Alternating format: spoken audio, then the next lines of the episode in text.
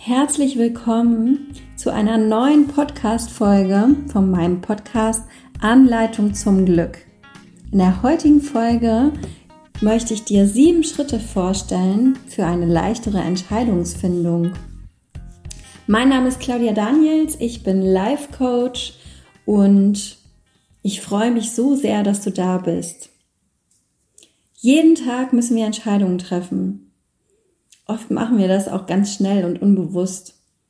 Wir entscheiden darüber, was wir essen, welchen Pullover wir heute anziehen, ob wir zum Sport gehen und so weiter. Es sind oftmals ganz banale Entscheidungen, die uns nicht schwerfallen und die wir ganz unbewusst treffen. Aber dann gibt es eben auch mal andere Entscheidungen im Leben, sogenannte Lebensentscheidungen, zum Beispiel, wenn sich unsere Beziehung nicht mehr so gut anfühlt, dann fällt es uns schwer, die Entscheidung zu treffen, den Partner zu verlassen. Oder aber wir fühlen uns in unserem Job nicht so wohl oder wir haben das Gefühl, da ist irgendwie noch mehr und ich möchte mich vielleicht verändern. Aber eigentlich verdienen wir ja ganz gut und wir sollten uns gar nicht beklagen, denn andere wünschen sich vielleicht so einen Job, den ich habe. Und da fällt es uns dann besonders schwer, die Entscheidung zu treffen, ist es jetzt richtig, was ich tue oder nicht. Und oftmals warten wir, bis der Leidensdruck größer wird und es einfach nicht mehr ertragen und treffen erst dann die Entscheidung, obwohl sie schon viel früher fällig war. Und ja, und dir die Entscheidung leichter zu machen, da möchte ich dir gleich sieben Schritte vorstellen, wie das leichter für dich möglich ist. Aber vorweg einmal, was enthält eigentlich das Wort Entscheidung? Die Silbe ent sagt ja schon aus, dass etwas getrennt oder entzweit wird. Das Wort Scheidung ist gleich zu übersetzen mit dem Wort Trennung. Du trennst dich also, also mit der Entscheidung von etwas von einem Gedanken, von einer Idee, einem Job, einer Person oder einer Möglichkeit. Vielleicht fällt es uns deshalb so schwer. Wie kannst du nun besser eine Entscheidung treffen?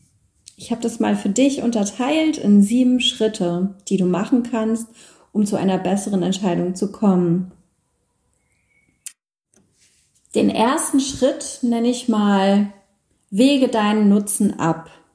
Und hier schreibst du eine Pro- und Kontraliste und da schreibst du mal einfach alles Positive und Negative auf, was für dich eintreffen würde, wenn du dich für die Entscheidung entscheidest.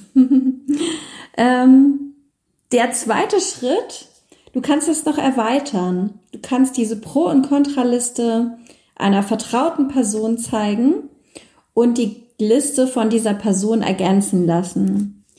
Weil wir sind alle in unserem Denkmuster gefangen und wenn jemand anders darauf guckt, fallen ihm bestimmt noch ganz andere Sachen ein, die du in dem Moment noch gar nicht siehst. Der dritte Schritt ist fast so ähnlich, und zwar sprich einfach mit anderen Menschen darüber. Vielleicht haben sie Sichtweisen, die du überhaupt noch nicht bedacht hast. Und es hilft auf jeden Fall, sich auszutauschen und ähm, andere Sichtweisen darüber zu hören, weil so kannst du das auch nochmal aus einer anderen Betrachtungsweise sehen und für dich deine Schlüsse daraus ziehen. Der vierte Schritt in dem vierten Schritt, den finde ich sehr wichtig, frage dich, was kann passieren, wenn ich feststelle, dass es die falsche Entscheidung war? Ist das dann tatsächlich so schlimm? Und das ist eine ganz entscheidende Frage, die du dir mal, wo du dir mal Gedanken drüber machen solltest, weil meistens ist es gar nicht so schlimm, wie wir denken. Dann kommen wir auch schon zum fünften Schritt. In dem fünften Schritt geht es darum, dass du dir mal ganz bewusst machen kannst, dass du immer wieder neue Entscheidungen treffen kannst. Das heißt, das ist nicht das Ende von allem. Es geht immer weiter. Wenn du dich jetzt zum Beispiel für einen neuen Job entscheidest, dann musst du dort nicht bleiben. Du kannst auch den wieder verlassen. Oder vielleicht kannst du sogar die Entscheidung rückgängig machen. Als ich zum Beispiel bei der Polizei gekündigt habe, damals ähm, habe ich vorher viele Gespräche geführt, zum Beispiel mit dem Personalabteilungsleiter.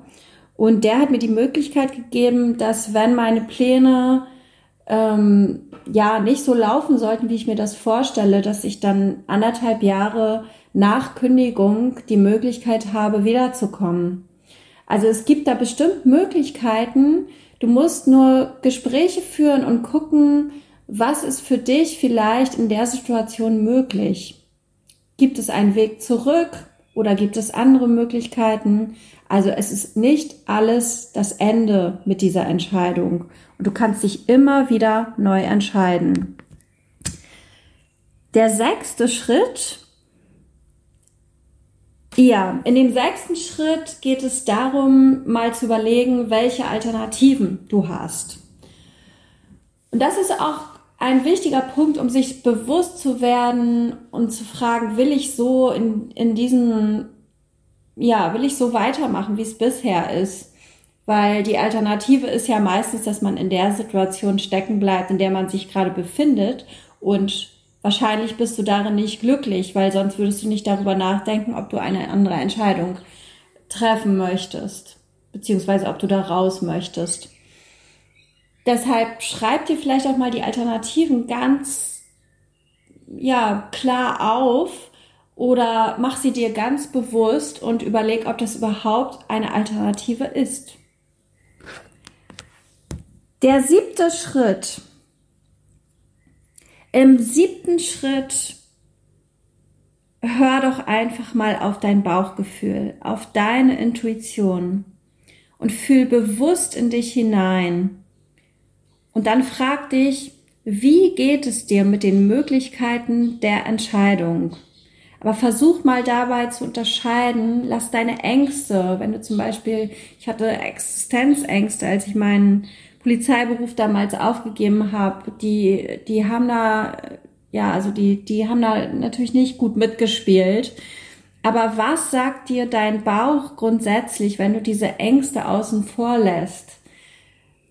Weil dein, deine Intuition ist meistens richtig. Vertrau darauf und glaube daran. Das waren die sieben Schritte, zur leichteren Entscheidungsfindung und ich fasse jetzt noch mal ganz kurz für dich zusammen. Der erste Schritt ist, wege deinen Nutzen ab, also schreibe eine Pro- und Kontraliste. Der zweite Schritt, zeige diese Pro- und Kontraliste einer vertrauten Person und lass die Liste von ihr ergänzen. Der dritte Schritt, sprich mit anderen Menschen darüber, tausch dich aus.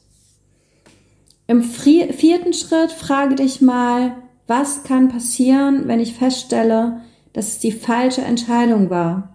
Ist das dann tatsächlich so schlimm? Im fünften Schritt werde dir bewusst, dass du immer wieder neue Entscheidungen treffen kannst. Deine Entscheidung ist nicht das Ende. Im sechsten Schritt frag dich, welche Alternativen hast du? Sind das überhaupt Alternativen?